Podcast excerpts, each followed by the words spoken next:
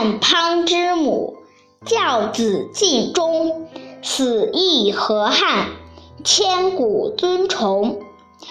东汉有个读书人叫范滂，别号孟博，是鲁南郡中羌县，在今河南省南部人。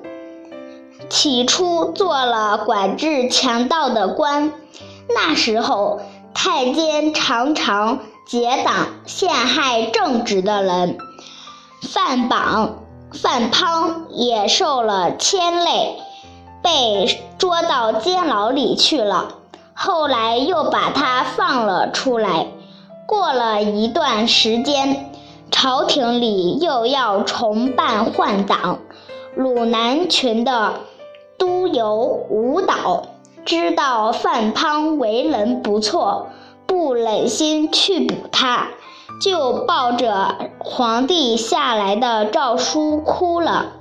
范滂得知了，就自己投到县里去。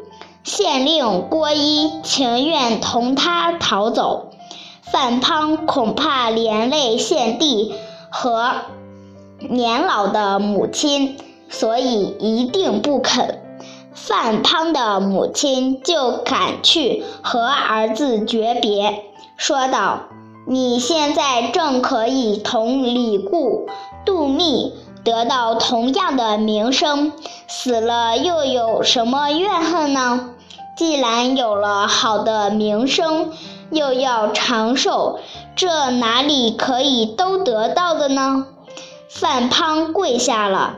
听到母亲的教训，拜了几拜，辞别了母亲。